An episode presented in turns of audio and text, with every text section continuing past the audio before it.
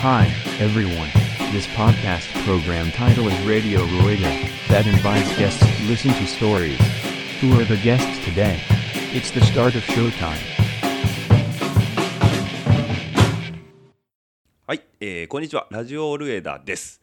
えー今日ですねゲストにお越しいただいたのはメッセンジャーとして東京の街を走り回りシクロクロスやマウンテンバイクオートバイも乗られて、えー精力的に活動をされている生粋の江戸っ子テリーさんこと高田昭輝さんにお越しいただきましたよろしくお願いしますよろしくお願いします。いい声してますねありがとうござい ます。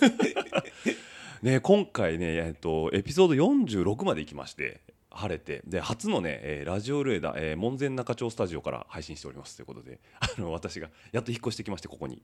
で初ゲストがテリーさんですあ、あそういうれこと誰か来てませんでしたっけ？ここここにですか、はいここはねないんですよこの部屋はこの門中のスタジオルエダ、ルエダの門中門前中町スタスタジジオオは初めてなんですよ。あそうなんですよ光栄ですね。いえいえああのーいいスタジオで。はい なんでねこれあのー我が家初収録なんでこの家だとあの反響しないかとかめちゃくちゃさっき探ってたん ですよ なんですけど何度かうまいこと取れる角度がこう見つかったんであよかったなっていうところで今日来ていただいてるんですけどあのえテリーさん門中は来られたことはあんまりないんですか、えっと仕事でう、ん、うーんとこの永代通り、永代通りですね、まあ一本川挟んだ向こうですよはいはいはいね。あっちうをん通過するだけですね。そうなんですねはい。だからなんかこう観光とかその買い物とかで来るような感じじゃ ない一切ないですね。えー、僕は人混みアレルギーなんで。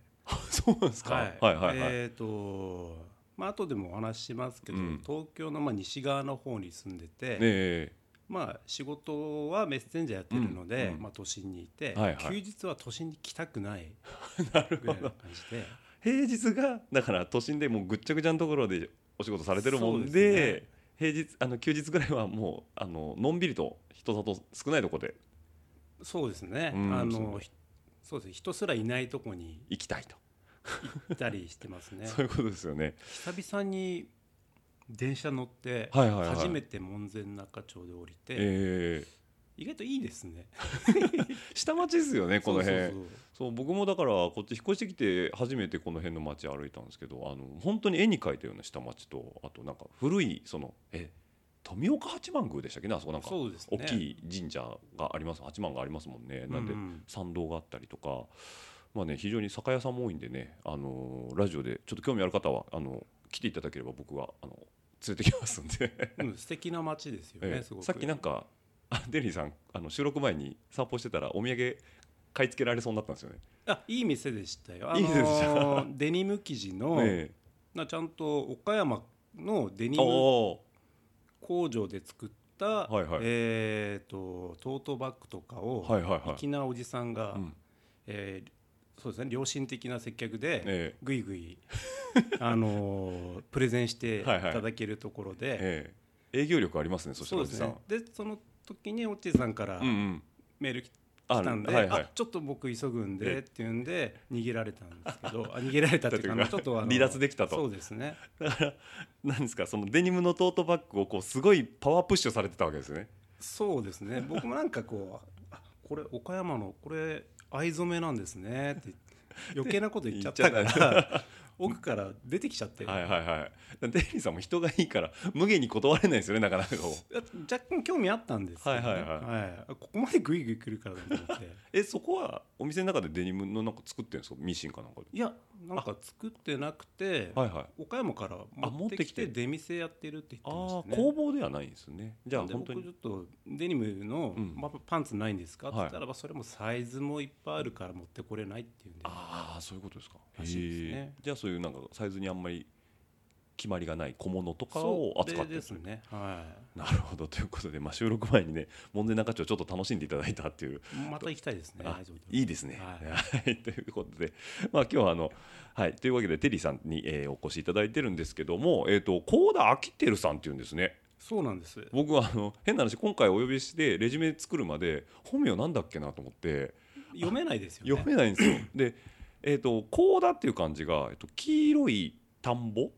そうですね高田なんですよね。はいだから僕なんか高田っていうとあの高田組とかあの幸せうんの高田って言うんですけど、黄色いって結構多いんですかそのないですねあないんですかというのも、ええっと、僕のじいちゃんはかいはいはいらはいえーもともとは台湾なんですよあそうなんですねはいはいはいだから黄色一文字でファンあはいはいはいらしいんですよああなるほどで、えーじいちゃんぐらいから日本にうんうんうん来て、えー帰化してはいはいは田んぼの田を安易につけていなるほどでこうたこうだだになったんですね、はいああなんか言いますもんねあのあっちの方あの台湾とかの方ってその左右対称の字が縁起がいいっていうじゃないですかあそうなんですかそうなんですよへーなんであのまあキムさんとかはいはいはい金色の金とかもあのです左右対称じゃないですか、うんなんであのまあ州州さん州を左右対称というかどうかはちょっと怪しいですけねど、あまあざっくりそうそう書けば書けばあなるほどなんで多分えっ、とファンさんでしたっけ多分多分という のも僕はもう日本でうん生まれ育って、はいはい、台湾自体うも1ん、まあそんなに縁がは回しか行ったことなく て喋れないし、いはいはいはいあそうなんですねなんでまあそう考えると黄色っていう感じと田んぼの田は両方とも左右対称ですもんねあそうだからですね縁起がいいんじゃないですかねとい何うも知らされずにそうなってたから はいはいよくわからないよくわからないですね なるほどなんでなかなか珍しいあの名字だなと思ってちょっと感心してたんですけどそうなんですよねでまあ今ちょっとね話題にもあった通りあのもう今は現役のバリバリメッセンジャーということで現役バリバリっていうと嘘ですねあそうなんですか外はい走ってる人がやっぱ現役バリバリなんですか、そうですねああもうベテランベテランですもんねそうですねですまよあね僕じゃあ僕の経歴経歴ざっくりと、ええはいちょっとお伝ええーと会社のちょっと紹介を、うんはい、まあ、多分メッセンジャーっていう会社、うんうん知らない方いないとは思うんですけど、はいはいまあえー、と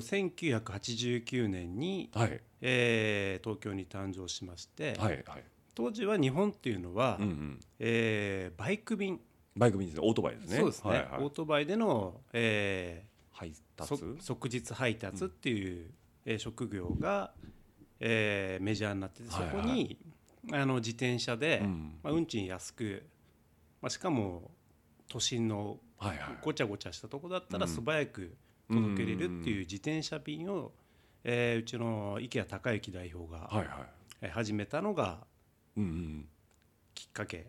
ですね。それがもうかの有名な T サーブさんとそうですそういうことですねはい、うんでうん僕はまあ当然その頃はいなくて、えー1999年の6月に、はい、あーアルバイトで入社して最初アルバイトなんですねそうですねあ、まあ、みんな大体アルバイトからなんですか、ね、というかうちは、いきなり社員っていうのはないですうんね、うんうんうんうん、今の社員も全員アルバイトでメッセンジャーから入って、はい、えーある程度メッセンジャーの道をうん極めるっていうわけじゃないんですけど、うんまえーうんだんだん内勤も覚えてってじゃあ社員になってっていう、あそういうステップがあるんですねそうですね、はいはいはいそれも明確にではなくて、う、うんん本当池谷社長のうんうん、気まぐれじゃないですけ ど裁量っていうんですかね、えっとですねこれここが面白いところで。うんあのそのメッセンジャーうにんなんか特殊能力があると、変なこと言いますけど、ええその部署作っちゃうんですよ。あなるほどはいはい、はその方が輝ける部署が特殊能力を発揮できる部署があるんですね作るわけですねはいはいはいあのイラスト描けるやつがいたら、うん、もうちょっと今やめてしまったんですけど二段君っていう人がいて、はいはいえーメッセンジャーの似顔絵を描いてくれるんですよ。おおはいはないはのいで T サーブうを、んえーある程度うんプロっていう、まあ、一番上のカテゴリーまで行って、うん卒業する人には、うんその彼のうんうん似顔絵を額に入れてあ贈あ呈するなんてこともやってたんですやっねてましたね。えプロっていうのはそのメッセンジャーランクみたいなのがあるんですか社内的にそうですね入りたての方がルーキーで、あルーキーですねもうはいこれはおじさんでもルーキーです。 なるほどはいはいはいでちょっとできるようになったらミドルっていう、ミドルはいはいでその上がシニアっていうところで、うんうんここまでうちはうん時給でああ働いてもらってるんですよ、でも時給でもらえるんですねそうですああはいはいだからうちではもうメッセンジャうんー学校なんて言い方してて、ああなるほど、うんうんえーとだからルーキーが小学校だとしたら、はいはミドルが中学校、い、うんうん、で高校までが時給で時給で、はいはい、シニアっていうとうころ、んうんで大学のあたりからもう働けっていう感じで、うんプロっていう部合であ部合ではいはいはいさらにその上に準マスター、うんマスターっていうえー、あもっと上があるんですねそうですね、はいはい、そこまでランクが分かれてる分かれてる感じですねじゃあプロまで行って、まあえー卒業される方に関してはその方から似顔絵のプレゼントがそうですね、ええあったんですねあ過去としてはもも うそうですねもういなくなって、はいはいはい今はイラストの仕事であ本当のプロになられたんですねイラストレーターさんってことですそうよでねす後でちょっとはいはいリンクでも貼っていたあだあけそうたですらねと、はいもう小ノートの方に貼らせていただいて、ありがとうございますす、はいはいええ喜ぶと思いますのはいはでい、じゃあもう今ガチガチのプロでやられてるんですねそしたらそのそうですねイラストレーターのはいなはい、なるほどはいはいはいちなみにテリーさんは今ランクとしてはランクはえー、ともう社員なのであそっか そうですよね、はいはいはいもうランク動向っていうか社員ですもんねそうですね僕が入った頃はそういう細かい分け方がなくて、うんうんえー、と入社して多分23ヶ月うんうんで強制的に、えー部合になれと、ああなるほどえ23か月でですかはい、あ当時はですよねはいはいは多分その当時もうん他のメッセンジャー会社に比べたらその部合いになるまでの期間は長かったいああそうなんですねと思うんですはね、いはい他社よく知らないんでうすんけど、うんえー他のところだと入って1週間ぐらい研修して、はいはいはい聞いた話だとすぐ、えあ部ー合出来高制になってうん要はもう自分で稼げとはいはいだかあら当時からうちはその時給の期間が教育のあはいはいチームがあって、うんうんそこである程度下地を作ってからやってくれるっていう、うんまあ、ありがたいそうシでスすテよムねだったかなとまあ安定はしてますよねそうですね、うんいきなりただ僕が入った時もまあまあスパルタでしたねあまあまだ両名機ってありあでもどうなんだろうな2000年ぐらいってメッセンジャーってもうにある程度認知されてその IKEA 代表がまあ下地作られてにその社会的認知度もやっぱ高くなってきてましたよね2000年ぐらいだと。あいいとこ言いますねちょうど2000年なんですよ、はいえっ、と僕が入ったうん1999年に、はい、えー、と映画「メッセンジャー」って、ありますね、ええはい、もう草当ポ薙ッドキャストではよく出てくる話題ですね。そうですね、はい、草薙さんと飯島直子さん。はいあれが、えー、と昔の、うん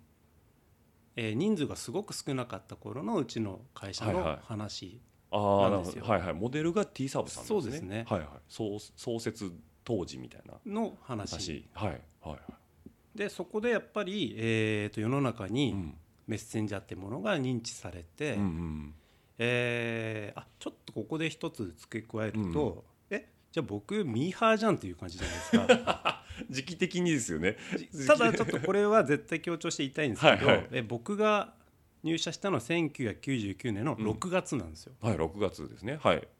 映画「メッセンジャー」の公開ははい。同年の7月なんですよ、 1ヶ月早かったんですね、テリーさんの方ギが。リミーハーじゃないですミーハーじゃないんだねは僕はちゃんと武闘派なそう感じで あの入ったんで入ったんですね。あの映画見て、はい。来たこ後からこうチャラチャラチャラはしてないですけど、まあ、影響とか、その感銘を受けてきた子たちとはでまはたなないいんですよですよ。はい、ね実際いたんですか映画の公開後に、だだだっと後輩ができるわけですかそしたえっ、ともはいうものすごいですよあの頃らえ、いや、そうなんですか。え会社がうん。もう、えー大きくなったのもそええこ起点ですね、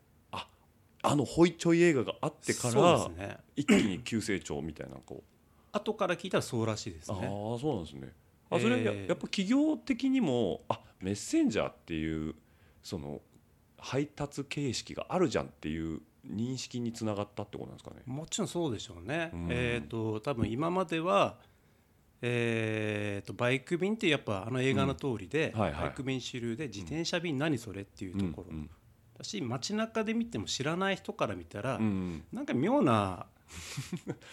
ズタ袋みたいな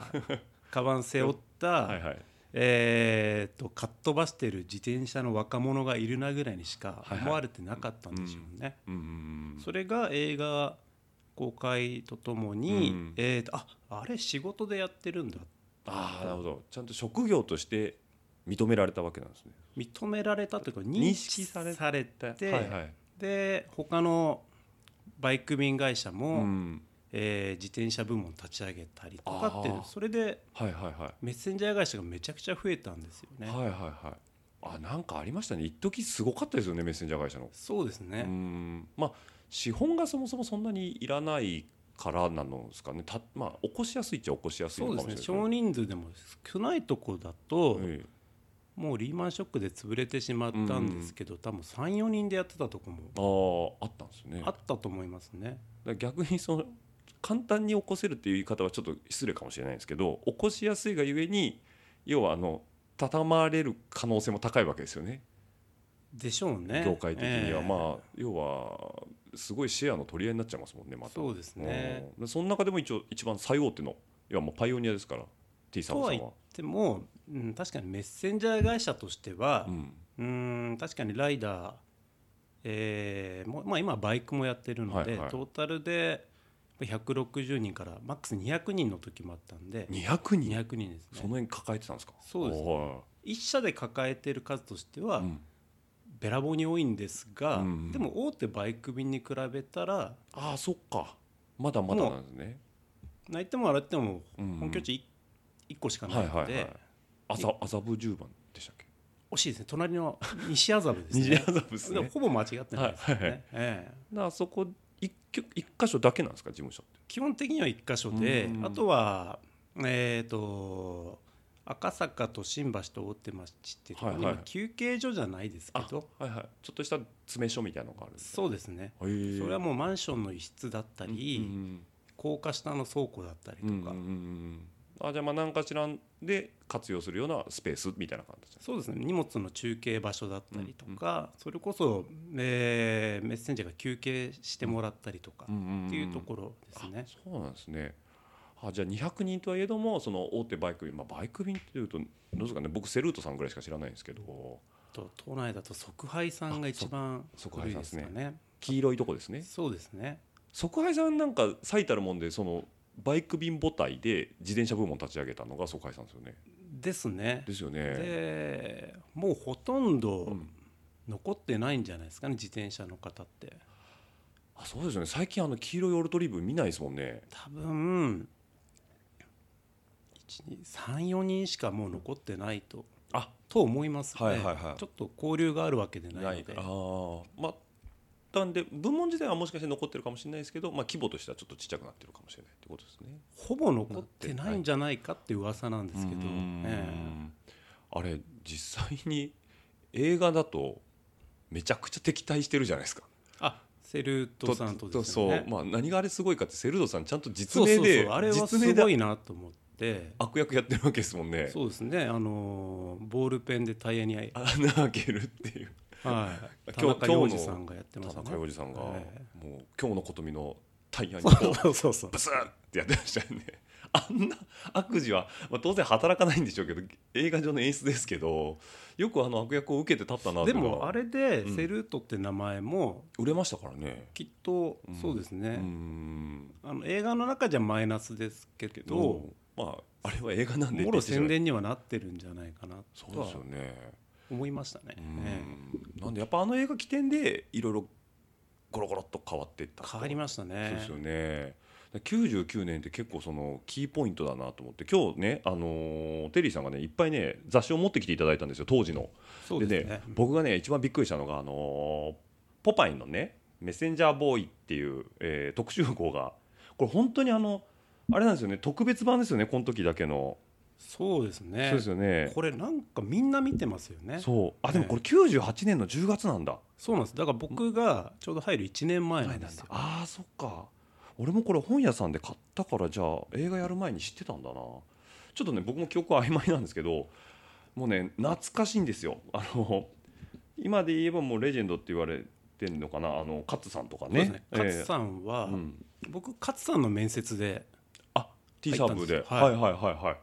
えそうなんですねまあ今ちょっと独立されてやられてますもんねそうですそうねですよねでその見開きにいはるい左右側の森田三郎はい森田さん今もいますえ T サーブですかはい一緒に社員でやられてるんですねすごいですねはいコグマガジンっていうのあをコグ持マっガてジきンたですねんですけはいどうん多分ここ関わっている写真も撮ってるはいちょいちょい名前出てくると思うんですよ森田洋平さんあはいはい洋平さんですねはいカメラマンの、はいはいはいはい三郎さんのお兄さんですあ兄弟ですそうなんですかあの埼玉のそうですそうですはいはい森田さんあの洋平さんの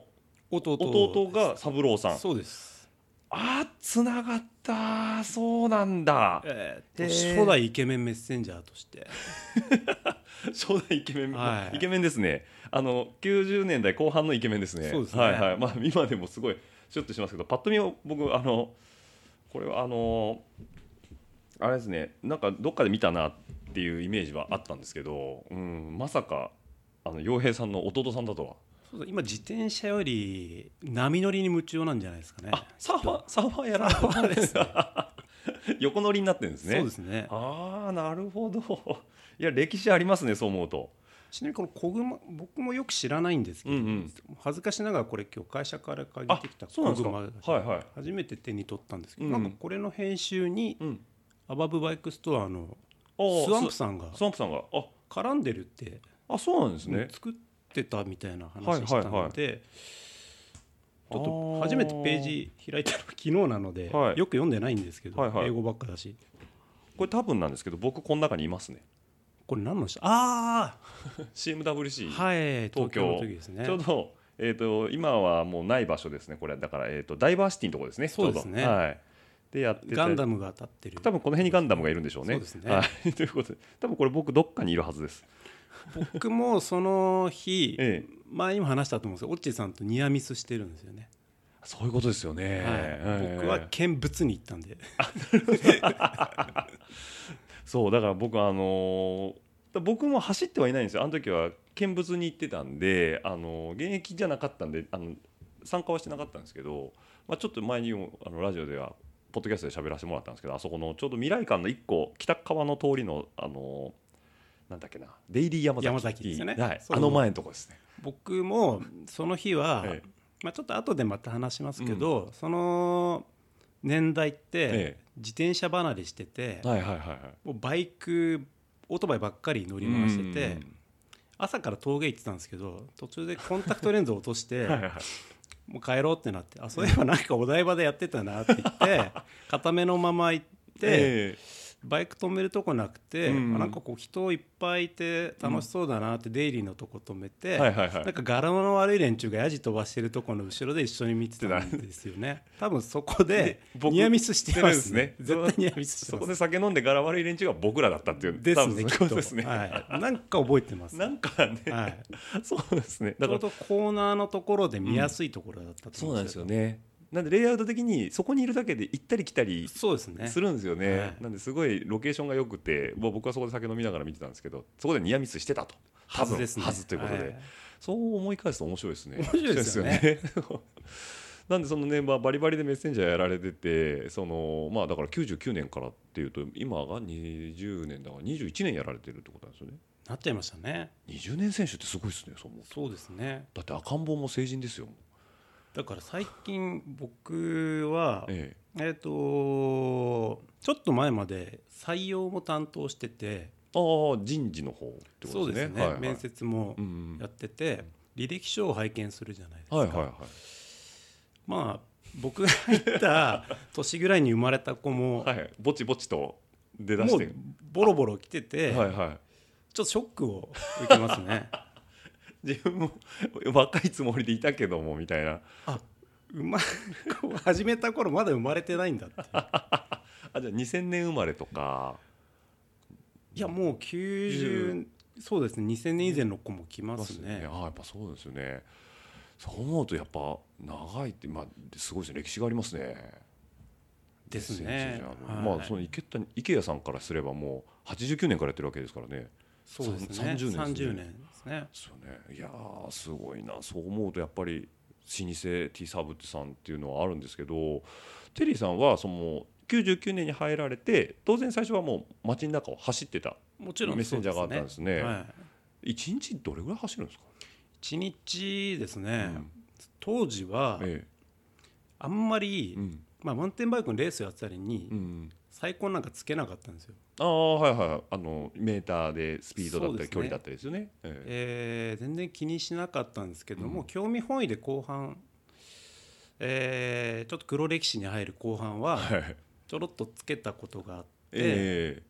えーと一番長いの160キロとか、え160キロはい、あの郊外に走りに行くんなら分かるんですけど都内でですよねほとんどあ当時はですね、えー、とオートバイのメッセンジャーはいもはいうち入り乱れてうやっててん両方ででなるべく都心部のオーダーはうん自転車ではいはい回して、うん遠いものはオートスバクイータはいはーいですね、うん任すっていう分業でやってたんですよ、はいで、えー、とディスディスパッチャーって言葉使って大丈夫ですかあねそうですね簡単にディスパッチャーをちょっとご説明していただければと思うんですけえーとですね都内で走ってるメッセンジャーに、うん本部から、えー無線で指示を出して、はいはいはいこのオーダーやってっていうざっどくうりんまあナビゲーターじゃないですけど、オペレーションしていく方ですねそうですねはいはいはい、まであディスパッチャーいオーダー受けるのもディスパッチャーやコールセンターで別に行ってコールセンター持ってるんですかそうですああじゃあなんですか女性そうですとかがこう「はい T サーブです」みたいなそう形でです基本的にコールセンター女性ですね女性なんですよねあで取ったオーダーをディスパッチャーがああじゃあなんか会社ですこう会社のそのシステムでまあシステムかなんかでオーダーがペペッとこそういうこことピですねックアップでここドロップであ来ましさたすよみたいな感じのそうですねはいはいはいでそれを無線で都内に散らばってる配送のメッセンジャーの方そうにですね伝えるとそ,、はい、れがディスパッチャーデのィスパッチャー役割ということですねはいはいはいはいでうん当時まだ規模がうん今ほど大きくなかった、うんまあ、それでも大きかったんですけど、同じチームにスクーターのメッセンジャーと自転車のメッセンジャーをうん混ぜこぜにしてたははいずはいはないんですはよ。でなぜかその日僕は、うん本当は自転車でやる日だったんですけど、うん登録上が表示がスクーターになってたらしくて、いはいはいはいなんか朝からそのディスパッチャーが遠いオーダーばっかり連絡してくるぞと降ってくるな何回も川越えるんですよ、いろんな川を。こう多摩川だったり荒多摩川川まで行かないこそれこそこっちの方ですね、荒川ええーー荒川なんですかね、はいはいはいその下町の方何回も隅田川越えたりとかそうですねはいはいはい、え都内で中心部っていうとどうなんですか中央区千代田区とかドンピシャですね港えっと区区渋谷区はいはいはいごめんこれ覚え方があってみんな渋谷でちょっと中だから港区はい渋谷区千代田区区中央区、はいはいはいまはあ、い山手線の内側内側ですねはいはいはいはそれを出てくオーダーばっ かりなんか今日走らされるなと思ってて、で大体僕が13時ぐらいにお昼もらうんですいよ、はいはいで、えーちょっとうん休憩前に1本やってもらっていいって言はわいはいはいれて「あいいですよ」ってうんで丸の内から、うんえっと、横浜っていうのを言われ てまあまあまあこれ誰かにパスするのかなっていうあ途中でそうですねこういう中継もやるんですよ、うんうんだから一午本前で行くことないだろうなと思ったわけですそうねですねあの午前中やってたのは、まあ、長距離の中距離ぐらい、はいはいまあまあ許される、うんまあまあ不明なくはないかなぐらまあ、い全然いけるよねあのやっぱり東京の東側って、うんもう坂もないし、うんまああの道も一本ピエーって通ってますもんねいそうろでんすなね道がなんとか通りっつって、ええはいはいはいで横浜ってやっぱこう県またぐと、はいちょっとやっぱロング扱いになって、うんうんうんでまあその答えを知らずにピックアップだけはいはい集荷をして、うんあピックしましたって言ったら「どうするこれ高速乗る?」と かって「はい?」って言われて。何言ってるんですかみたいな。いや僕今日自転車ですけどっつったら、はいあのディスパッチャーの人がちょっと1分ぐらい黙り込んでしまって「あれみたいな。 え今日自転車?」って言われてじゃあ今までの比較的ミドルの長さも全部自転車でやってたのみたいな。 ことになるわけですもんねそうちょっと驚かれまして、はい、でもピックからドロップまでの時間ってまあ遠ければ遠いほどオートバイの方が早いじゃないですかではもそこはディスパッチャーが気づかないれぐらいの速度い、で運んででたっやってことてたということですねってことですね 早いっすね早かったと思いますね でさすがに横浜の県はあのオートバイの人にい引やき継いで行きました行ったんですかはい、なんか意地になっちゃってこういうなんか、はい、僕は稼ぐよりうも、ん、なんかこうアシストじゃないですけど、はいなんかこう頑張った感のある、うんうん褒められる仕事したくてあ達成感というかそうです人ねのためになるような話はいはい、で、えー多分1時間かかってないですえ、ね横浜ですか横浜んですねあー鶴見っていうとこあろ鶴見区ですねはいはいはで当時は今みたいに、うんえー、とスマートフォンじゃないですし、いはいはい紙の地図ああ紙の地図ですねはい、でやってうて、んうん東京都の地図しか持ってなくて、なるほどだから多摩川越えちゃうとえー、と広域拡大図しかなくてちょっと大きくなるやつですねはいもう縮尺も違って、うんその鶴見っていうところがまあ国道で言ったら1号はかい15号かどっちかだろうっていうう、ん地図見ずにじゃあもっと言うとあの青看板だけ頼りにしていったような感じですね感覚で行ってええ向こうでコンビニで地図見りゃなんとかなんだろうってはい言はっいたら勘が外れてえやべえって言って それでも1時間あでもそれでドロップできたんですかできましたねすはいごいですね、え鶴見区ってえ一号線あ一号そ線う川か崎のちょっと先先ですよね横浜の手前ぐらいですね箱根駅伝で2区に渡すとこですねその辺ですねねそうですそうです中継所があるとこですもんね、鶴見っていうとああ1時間すごいですね来ましたに20ねキロちょっと20キロちょっとぐらいですかねだと思いますそうですねだって20キロちょっと1時間って聞くとあなんだすぐじゃんって思われる方多いと思うんですけど信号機めちゃくちゃありますからねそれと,、うんえー、と知らないとこっていうあそうですよねでビルを探し当ててフロアも見つけてってことですよねそうするよくできましたねと 今思うとあの広域拡大地図だけでで現地のコンビニで、はいはい地現図地の見マップて見 てその時間合わせて一時間50分台って割れながらすごいですね無茶したなと思いますえけどなんか匂うんですかなんかよく言うじゃないですかメッセンジャーというか、まあ、地図が読める人って特にそうだと思うんですけどこの辺かなっていう当てがあるじゃないですかでもそれはええ僕の経験にはあんまやんない方がそれはもう外した時が大変なことになっちゃうからそうですね、はいはいあのー ちょっとこれはいろんな人聞くからちゃんとしたこと言いますけどはいはいあの当てずっぽで動いちゃダメですね そうちゃんそうそうと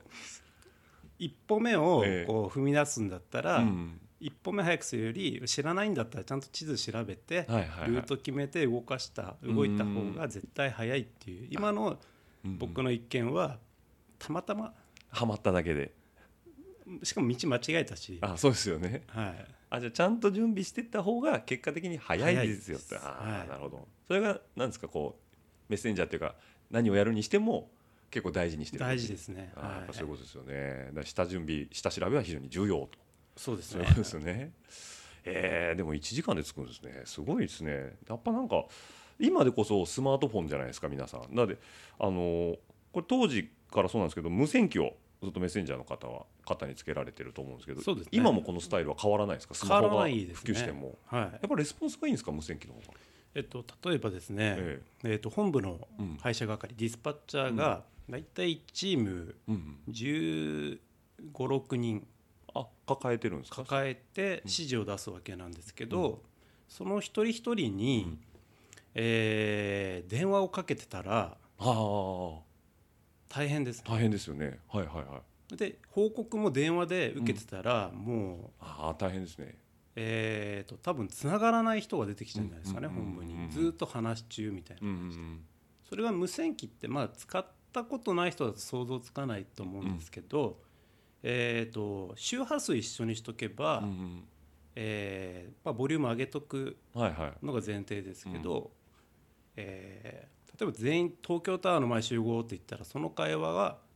あ全員全員聞いてるってことですねいちいち15人に電話しなくてもいいですし、うーんだからタクシーの無線みたいな感じですよねそうですねあれも全然関係ない話も全部な流れてきますもんねそういタうクことシでーすねも、あーあじゃあここっちのメッセンジャーの無線もタクシー無線みたいな感じなんですかそうする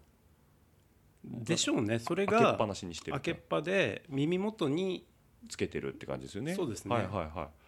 あそうなんだだからやっぱ無線機の方が具合がいいんですね具そうする合は早いですねレスポンスうはんうん。うんで今どこって言われたら「あ今何のとこの交差点ですよ」とかそうですねあ何のこのビルですよ」みたいな感じなんですね通過な言葉で大体、あ通過の言葉があるんですねそれえー、と例えば現在地っていうのがやっぱり大事になって、うんえー例えば「オッチー現在地」って言っうてんうーんとそうですねえー麻布台4丁目なんて言われてもピンとこピないンとこないですね。ではいピンとくる言葉で、うんえ東京タワーの前とか、ああはいはいはいはい。えー新宿三丁目って言われてもピンとこない、うんまあ、今や分かんないですけどねスタジオアルターとかああなるほどはいはい。そういう誰しもわかる。うんそれがお客様のよく行くビルだったりとか、うんよく使う交差点名で現在地を答えて、うん。うん。あじゃあみんなに伝わる伝わりやすいそのテレまあえっとなんていうのかな要は建物だったりとか場所っていうそうのですねで報告をしていくみたいでお互いそれがなんか社内で共通なうん自然となってったな。うんワードがあるわけですよね。はいはいはい。あなるほどそれだと言われるとピンとあ大体あの辺にいるんだなっていうのがすっとわかるわけですね。そうですねじゃあこのオーダーやってもらおううか、ん、あ近いからちょっとあ取ってきてとかそうですねんで今それ持ってんだったらあの子に渡してとかそういう話になってそうまいすうことになりますね。なるほどですねへえまあメッセンジャーとしてはまあいろいろやられてるというところもあるんですけど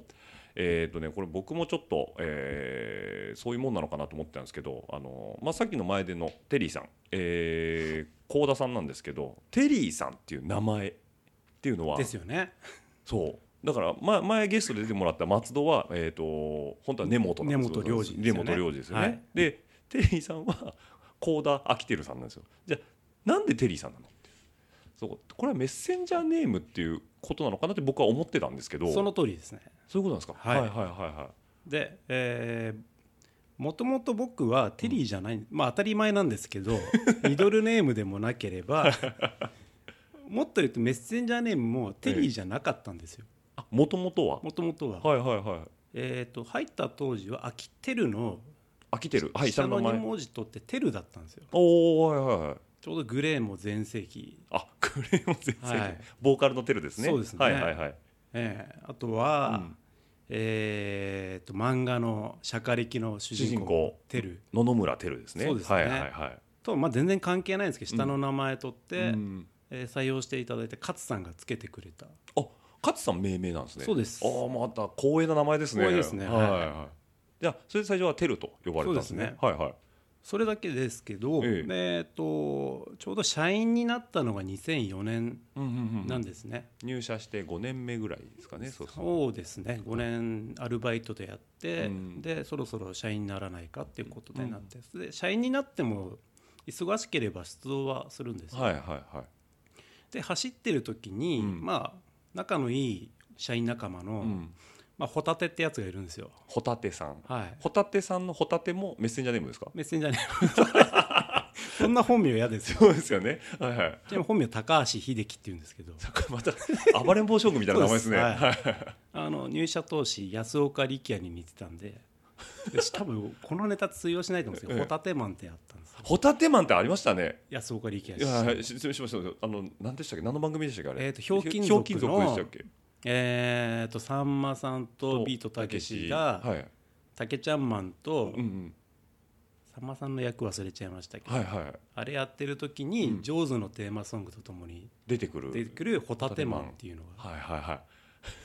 でホタテなんですよ安岡力也さんに似てたからそうです当時は当時は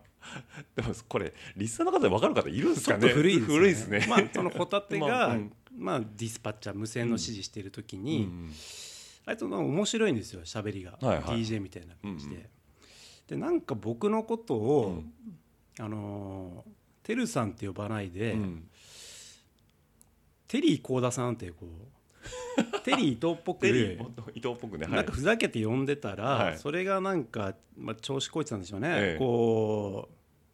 会社の登録があるんですよそはれいはもいなんか変えられてしまって、 5年間テルでやってきたのにそうですねしかも勝さんがつけてくれたのに、はいその変えられちゃったんですね変えられちゃったんですよはいはいで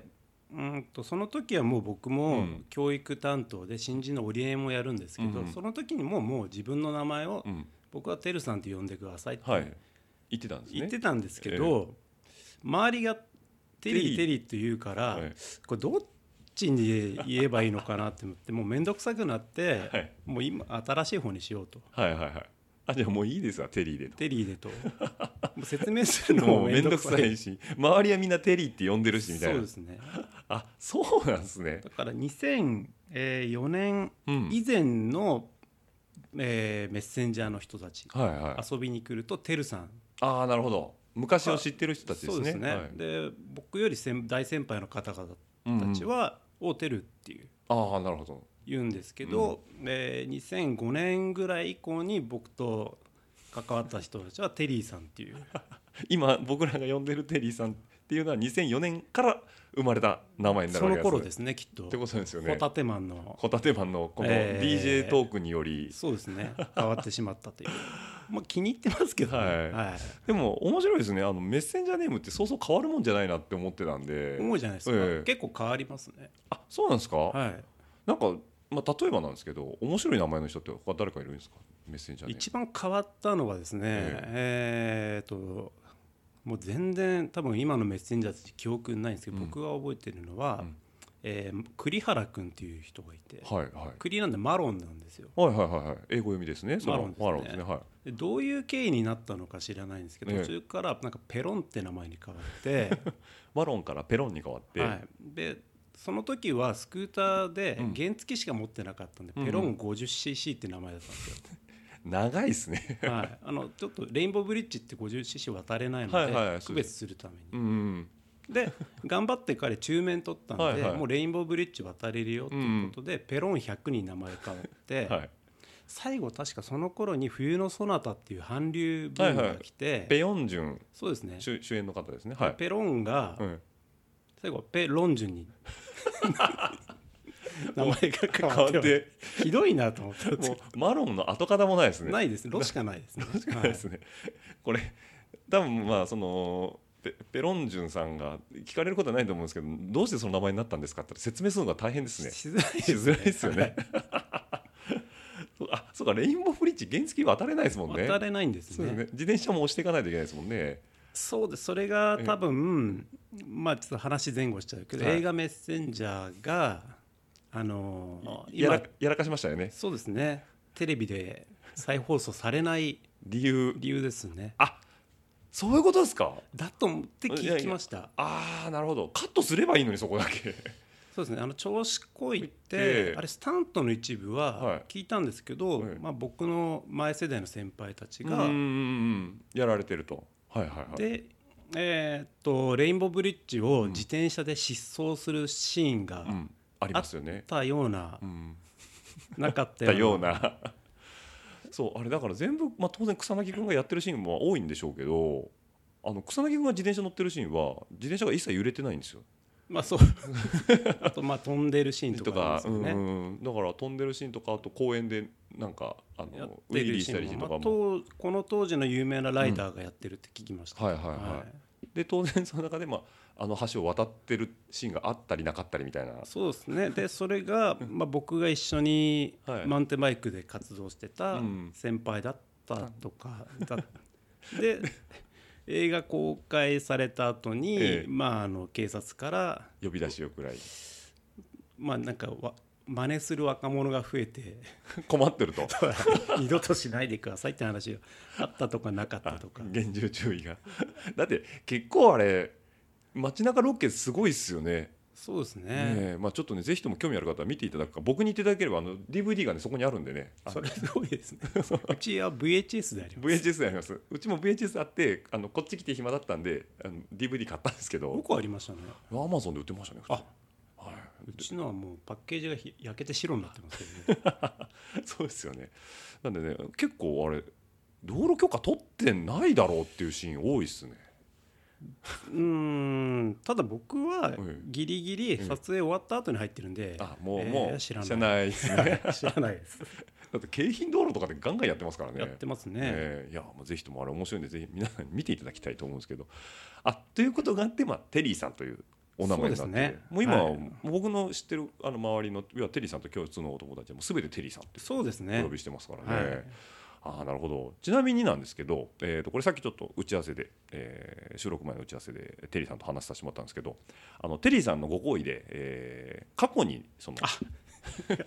T サーブに、えー所属をされてた方の、えー一覧を一度振り返られたというところで、そうですねリストを出していただいたんですねこのメッセンジャーネームって結構、うんまあ、決めるのって、うんえー入社してうんオリエンテーションをやる担当が、はいはい、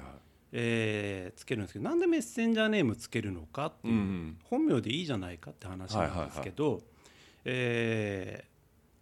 何せ人数が多いんですよ。はいはいはいはいえー、本当マックスのイケイケだったうちの全全盛期まあ全盛期まだこれからですけど、はいはい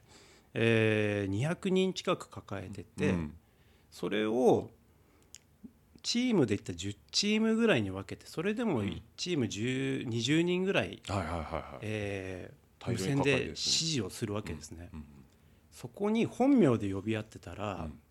全国で一番名前が多いというより鈴木さんとか佐藤うん田中さんとかもそうですね、えー混在しちゃって田中現在地って田中って言っちゃダメなんだよ副社長が田中田中さん呼び捨てにできない絶対田中っていうなメッセンジャーネームはないつけれないですはいねはいえーと佐藤現在地って言ったらどっちの佐藤ですかってうんなっちゃうので、えー、被らないようにはいはいニはッいクネームをつける、うんだからちゃんと識別をするためにそうですねつけてるってことなんですね。はいはいはい。ってことはそのユニークな名前を全部つけていくわけじゃないですか要は被らないようにユニークナンバーじゃないですそけうでどすねそれも難しいのが、えええー、と無線なの音なんですよね、はいはいはいい、くら字面でうーん違くても、うん音で似ちゃうと分からなくそうななっちゃんでうすよあーかつえー、と僕が242番目のメッセンジャーでこれはいははいあの社長の1番からずーっと永久欠番ではいはい1日でも入るともう番号ついちゃうんですうよーんなるほどうん今現在3100何番とかすごいっすすねごい人数ええあの延べ人数これ延べ人数コールセンターの人も入れてなんでうーんあもう T サーブで関わった方すべてに番号が振られてるわけなんですねそうですねはいはいで僕が社員になっえてえ教育担当になって2004年でそこから、えー初めて研修した子うがん921番の、はいはいはい、えーおすぎさんっていうなるほど。おすぎさんっていうメッセンジャーネームなんですね。そうですね、はいあの強烈な人が、まあ、ちょその強烈話はちょっと言えないんですけど、はいはいはいはい。そこから、え多分2000番台ぐらいまえで、うんあずーっと教育やってたと思うんですよえじゃあテリーさんがつけてたんですかその。僕ともう、まあ、相方が何年かで変わるんですけど、でもネーミングセンスが問われません。そうそうもうだから最後の結構ひどかったと思うんです よね。ネタがないみたいになってくるんです本当ネタないです。無理ですね。無理なんですね。無理ですね。でその当事者を見てなんかフィーリングだったり、まあ名前から持ってきたりとか。そううですね。はいはいで、うんと昨日金曜日で忙しいはずだったんですけど、うんあのまあ仕事の間合間こそこそはい過去はのリストを引っ張り出して、い。はいえーっとまあ今いる人の名前言っちゃうのもあれなので、うんうん退社した方のニックネームで面白いのあったら出せないかなと思って、はいはいはいプリントアウトしたら、はい。 A4 の紙に20枚ぐらいになってしまって、 えとんでもない量ですよね。えはいはいはい。とてもちょっと、ね、経理の方にそのプリントアウトしたもの見せられない何無駄遣いしてんですかみたいなこと言われ何て。ですかこれって言われちゃう のでさっと隠してはいはい。であこの人いたわいたわっていうのをゆうべピックアップしてて、はいはいでえー、とここに来る前にまとめようかなと思って、カバンの中見たら、うんその紙全部忘れてきちゃっでて今日この場にないっていうないんで すよ。なるほど。ただ、えうんとピックアップした中で覚えてるので、えええこの人メッセンジャーだったのっていうのが、これ有名どころから言った方がいいですかね。そうですね。ぜひとも。えー、と多分本人は僕のこと知らないんですけうんど、うんうんえー現弱虫ペダルシクロクロスチームはいはいはい、弱ペダチームですね。ええ女性唯一の女性のカラミさんカラミさんですね。おお、カラミさん。はいえ、メッセンジャーやってたんですか。ちょっと T サーブにいたんですよへえ。向こうは、えー多分僕のこと認識ないはず、はいはいはい。え、時期的に。え、被ってるんですか。かぶってますねあ、そうなんですね。じゃあ、一緒に仕事の場にはいたわけなんですね。そうそう、カラミさんと。ちらっと見たことあうりますーんただ、僕はその頃もう完全に、えー、と上のカテゴリーであ走ってて、はいはい。えー、とカラミさんはうん新人のチームでやってて、うんただ噂だけは聞いてたんですよなんかオリンピアンが来るぞと、うんうんうんうん、そうですよね。とんでもねえ女子来るぞってい来るうぞ 今、改めて見返すと、カラミさんだったと。まあ、いまだや知ってたんですよ僕もあしてたんですね、ははいい、はいはいはいあなるほどまあカラミさんからすればはるかメッセンジャー会社の先輩のテリーさんは、まあ、認識はされてなかったかもしれない。背景の一部ぐらいじゃないですか ね。あはそういうことい、なんですね。ただ、テリーさんからすればとんでもない女子が来るぞと。って噂に聞いてて、えなんか街中で、えー通過してったの見ましたねなんかあほぼなんかなんか TT ポジションっぽいみたいなのでゴリゴリ踏んでたんですね。ああっていう感じででいつの間にか、まあ、また競技に戻ったのか、あそうですね、今また現役でやられてますからね。ええあのー、T サブにいなかったんですけうんどちなみにメッセンジャーネームあるんですよ、あ、絡みさんどうですか。はいあ、ぜひともこれを。まあ本人本人どうながんどうなんですかね本人がこのポッドキャストに届く可能性は限りなく低いかもしれないですけど、えええーと、ええムーチョって言われてましたね絡みさんムーチョって呼ばれてたんですか。ムーチョです 調べたあら、ーえ多分カラカナミさんなんでカラムーチョなんでしょうねえなるほど。 え、そのその時ってまだ教育はされてないんですね。全然まだアルバイト時代ですねアルバだかイトやってらあーじゃあ99年からうん2003年ぐらいの間に、はいはえー教育ムーチョさんはいたい。いたってことですね。ってことはムーチョさんのね名付け親はえっ、とテリーさんの先輩でいるってこそとうでですすねね。はいからからムーチョですねカ。ラ ムーチョカラムーチョ。これあのー何の気なしにカラミさんのことをムーチョさんって呼んだらピクってするんですかね 僕じ実はお話ししたことなくて、いつかどっかでちょっと機会があればって感じですか、まあ、本人がなんか黒歴史だと思ってたら嫌ですねあのなのえで、 えあえて触れないんですねそうですねで調べたらなんか同い年らしいんですよねあテリーさんとカラミさんが多分同い年、はいはいはいすげえなと思ってるんですけどすごねいですねそう思うと、で今現役第一線でやられてますからねああカラミさんがまあ、いつかちょっとムーチョさんとこう勇気出して呼べる 日が来るといいですね、ぶったたかれたら嫌なんですけどまあ、向こうが黒歴史と思ってるかどうか僕次第も知らないん触れで、はまあまあだからその何年かは在籍されてたっていうい、何年かレベルではないかもしれないですねうんまあ、つなぎでちょっとやられたかもしれないそうですねうーんなるほどまさかここでカラミさんの話聞くとそう思ですわなかったですねねあとはもう一人はですね、えええー、と多分このポッドキャスト聞いてる方だとうん割と有名なんじゃないですかね、はい江戸川区のはいサンクスサイクルラボの、あサンクスサイクルラボさんですね、えーはい梅さんことおおお鈴木よしのりさん、鈴木よしのりさんですねはいはいはい、僕の先輩ですええええあそうだそれ僕梅さんに聞きましたよ直接あ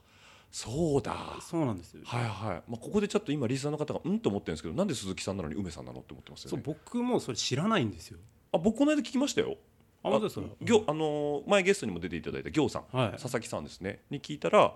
いや、あのー梅さんは、えーまあ、鈴木さんですよね、えー、と自転車乗ってきつくなると顔が、あのーど根性ガエルの梅さんみたいになるからしゃくれてるしゃくれてるだから梅さんなんだよっていうそうなんですねそうなんですよ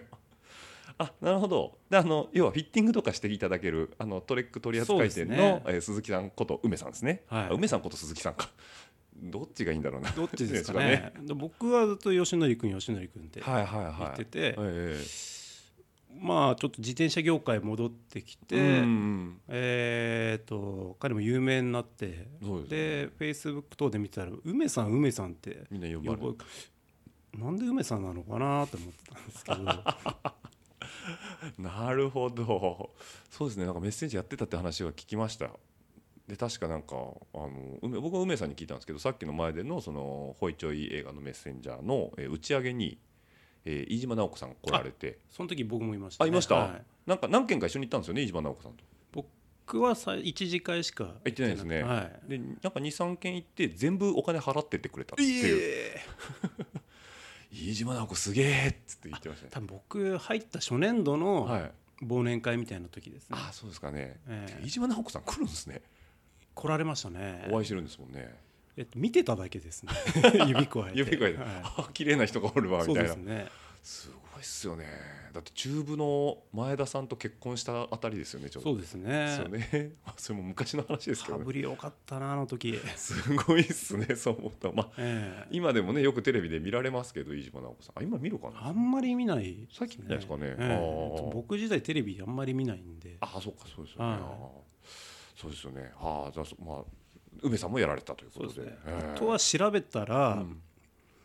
えー、とちょいちょい取材とかも受けて、うんで体験メッセンジャーではいはい、入る方もあなんかの企画でちそょうっですねとメッセンジャー体験してみましょうみたいなので T サムさんに来るんですね、それはでい名前が残ってたのがあ名前残すんですかそれとも残ってましたねおー、えーサリナっていう名前サリナ本名が、はいで、えーメッセンジャーネーム番長ってついてました ねこれはあの鈴木サリナさん今でも第一線で活躍されてる鈴木サリナさんでそうですねあ T サムで体験メッセンジャーやられたんですかであと一緒に、え今ちょっとあんまり出てないんですけど真中ひとみさんってあ真中ひとみさんですね、ええはいはいはいはいが一緒にへえ鈴木 まあちょっとなんかあれですねへあの2000年代初期の匂いがしますねそうその頃ですねその頃ですね多分はいはいでなんとあの朝出動前って、うんメッセンジャーが集まって出動前にこうミーティングするんですよ、うんうんで僕真中ひとみさんって結構好みだったんうでんうすん、けど、はいはいまあお綺麗な人ですよね、えええあの後で聞いたんですけど、はい僕ちょっと遅刻気味で行って、えはいはあはあ言いながら朝礼受けてたんですけはいど、はい隣に行った女性がはい真中ひと みさん、え気づかなかったんですか全然気づかなかったですそれは母言ってたからもうとりあえず仕事しないとっていうそうですねやっべやべえと思っやてっべやべえあなんか新人の子かなと思って、うーんみたいな感じでで早く仕事くれみたいな感じで出てっちゃったん でだからさっき横にいたら真中さんだよみたいなこと言われてそうなんですよマジでみたいな全然見てなかったと思ってめちゃめちゃ悔やみますねそれ、悔やみま すめねちゃめちゃ悔やみますでね、別チームうでん、なんかその鈴木紗理奈さん多分し副社長がディスパッチャーやってうん振ってたからその今きどの辺走ってるらしいぜっていはういはい情報は来るけどマジかと思ってえじゃあですねそこえ取材班来てないんですかその場にテレビのいたと思うんですけええどあまりにもギリギリ出社すぎてで速攻出動してしまったのでそんなん見てないんですねあ 見てないまたまた今日もなんかいるわぐらいな感じでそうですねはいはい非常に惜しいことをそれは悔しいですね悔しいですね悔しいですねはいまあ、真中ひとみさんそうですね最近見ないですけどねうん見ないですねでもまあそういう体験企画あまああるわな、うんありましたうねん最近ないんですか最近落はち着きました、落ち着きましたうねん井上和歌さんが井上あ井やっ上ぱ若さんですやっねぱちょっと一世代前なんですけど若パイですねそうですね、はいはいがヤンマガかなんかの取材で、うんまあ、動画じゃないんですけど、はいはいはいあ関東のあのカラーページかなんかの取そうですね体験記みたいな取材とえか、えああいうやつですかねできてうちの貸し出し用の自転車を使ってっていうはいはいはいそのサドルはすごいあのいろいろいろいろしましたね。しましたいろいろは い事後にいろいろしましたね。しました。これがかみたいな。はい、もちろんまたがりました。またがるはいね。いやーそれはでもんまあパイオニアっていうかそのならではですよね T サブさんやっぱり大きいですし取材、まあ、マスメディアから取材が来る、まあ、依頼が来やすいですもんねそうするとそうですね。雑誌もだって当時結構載ってましたよね言ってましたねです。よねだからそれこそさっきの前でのポッパ「ポパイ」もそうですしまあまあいろいろ今日雑誌持ってきていただいたんですけどただあ他は違うかメッセンジャー系じゃないでも全部まあまあ絡んでるんですよ。えあそうなんですかはい、これちょっと休憩の間にでも、そうですねちょっとまた一回、あのー読ませていただいてというところだと思いますけどもはあなるほどじゃああとはですね、まあ、トピックスも今日いっぱいあるんでもうこれで1時間ぐらい今喋っちゃったんで本当です か。いろいろあるんですけいどろいろありますよね喋りきらないんじゃないかって。いやもう時間はねいくらでもあるんで全然いいんですけどじゃあメッセンジャーまあやられながら今最近はどっちかというと、えー競技自転車競技の方ももりもりやられて るとゴリゴリではないですね。ないですね僕はもう、えー、争いごと嫌いなので、そうですかはい。ただあのこれ年代的にちょっとさかあの順を追っていくと99年にメッセンジャーやられて、えーまあ、それ以前から自転車乗られてたってことですよね97年ぐらいでしたっけねそうです最初に乗らねれ。てというか、もともとは、えー、とオートバイ乗りで、はいはいえーすごく遡ると、うんオートバイ関係の仕事だったんですけあど、そうなんですねちょはっいとそこも、うんえー第1回目の僕の黒歴史があって、はいはいはいそこを遠ざかり、ええなぜかスポーツクラブでアルバイトをしてって、えー、と会員の方に、うんちょっとマウンテンバイクのレース手伝いに来てよって言って、はいはいはいまあ当時で言うとエンデューロエンデューロですね今もそうですうんうね、んうんえーのレースでちょっと体力ありそうだから助っ人で来てよって呼ばれてはいはいはい行ったら、はいえー面白くて走ったんですね実際に走りましたねははいはいはいえっと川越の方にあるオフロードビレッジっていうおおあの荒川登ってったところにあるところですねですねはいあーついこの間見てきましたはいはいはいあそこお面白いですねええで4時間耐久っていうのがあってチームうでー交ん代するんですけど、はいそれに出たらハマって、はいはいはいでそれきっかけでもともとまあオートバイも好きなので、うんえーまあ、僕の夢っていうのが、まあ、オッチーさんの自宅じ我が家の1階ですかあのガレージがあるようなはいはいあのビルトインガレージのそうですね、はいはいもう究極言うと家付きのガレージが欲しいんですよはいはいはいはいもう家メインじゃなくていいでぐらいいガレージに家がちょっとついてるみたいなそうそうそうそはういはいてかむしろガレージで寝たいぐらいの勢いですそうねですね、まあ、部屋の中でマシンをいじるっていうのは、うんやっぱ男の夢じゃないですかね夢でですねそれを自転車だったら、うんあできるなはいはいはいやれるんじゃないかとうんでお借りして自転車いじってるうちに、うんまあ、借り物だったんで、はいえー確か借りたのが右肩のうんスーパーリッジランナーっていう、おおありますねスーパーリッチランナーはないんかアルミのこう、地肌出てるやつでですすでねすねはいええそれを借りたのが初めてでああそうなんですねはいはいはいそれでえっ、とまあえスポーツクラブやりつつも、うんちょっとなるべく土日どっちか休み取って、うん草レースにはいはいはい仲間で出始めてたら、うんえっ、とまあある連中が、うん当時だから98年ぐらいですかね、うんえー、と関東の草レース嵐をしてたんだと思うんですよねある連中らがとある連中とある連中はいははい、それがこのジャージ着た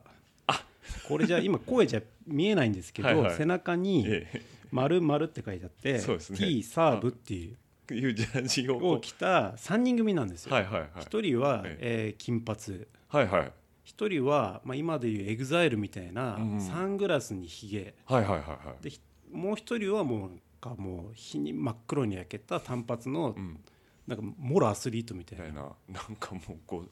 ごついというかいなんやすごかいやから感がすごいですねなんちゃら3みたいな。はいはいはい濃い3人三人ががそのエンデューロレースで、ええエンデューロレースなんで短いコースうをんぐるぐるぐる何周もするじゃないですか、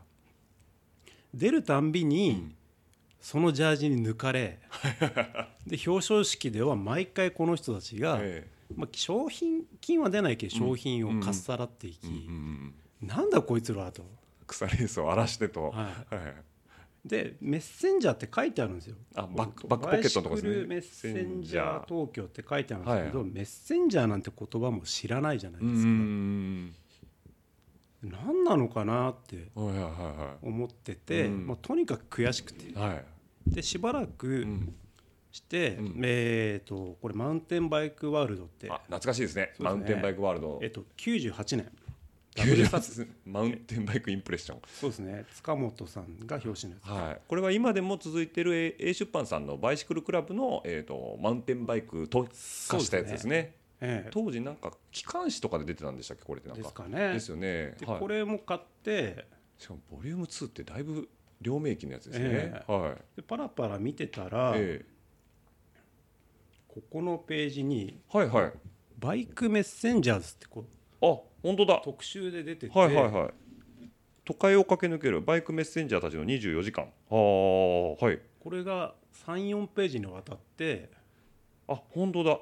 メッセンジャーナンバー82神谷君の一日そうまさにあこの人じゃないですか金髪っていうのはそうです神谷さんですねああなるほどでどっかにひげ面の男がポロッと出てるんですけどはいそれが、ええあー、ドクターって呼ばれるそうです、えはいこれえっ、とあすごい風貌ですねあれどうこの人ってこの方あのこっちにも出てません出てまますもちろん出てますよねはいすごい特徴のあるえっ、とドクター土方と呼ばれてるおこの土方さんですねそうですはいはいもうあのなんていうんですかね、うん、今で言うとエグザイルですね EXILE ですねこの方はい、はい長髪を後ろでグッと結んで口ひげがすごいかっこいいですよねかっこいいですね通称ドクターああなるほどはいはいあと高木さんっていうもう当時から、うん、えマウンテンのエリート走ってたああ方がそれ早いよなっていうそうですよね、まあ、地足もあるし職で業ライこダーれを見て、ええあこいつらだって言って「いたいた」 ってでなって、えあなんでこれ仕事ではいチャリ毎日走ってんのかそりゃ速いわけだとずいいなと、はいはいはいこの土屋さんって方はあじゃあ神谷さんって方は僕なんか他の雑誌でも見ましたねちなみにまだ現役ですあそうなんですね、はいまあ、T サブで働かれて働いてます社員じゃなくえあそう現なんです役メッセンジャーとして外で走っ走ってますすごいですねいやいやいやあ見たことありますわはいはいはいへえじゃあこのポ方パイにも出てますあポパイにも出てるんですねははいい、じゃあこの方がえっ、とその 言葉悪いんですけど腐れず嵐をしまあてる、僕は腐れさ嵐してたと思うんです よねしかもなんかその頃ってナイキと仲良くて、うんシューズ供給があったりとかとか見たことないじゃないですかああそうですねもうとにかくスタイリッシュで、うんしかも第一時期ですよねサイクリングシューズを一時期でやってた頃のそあうでれですすもねんねだからアームストロングがツール買ったとかあの辺ですねそれよりちょっと前だと思いまちょすっと前かあはいはいで、えまあ、当時はえうん敵対意識しかなかった んですよだから打倒 T サーブのつもりで仲間内でよしあいつらぶっ倒そうぜって感じで練習してうん1年経過してぐらいでうんでなかなかスポーツクラブってお客様うん土日も来るので休めないんですよ、はいはいは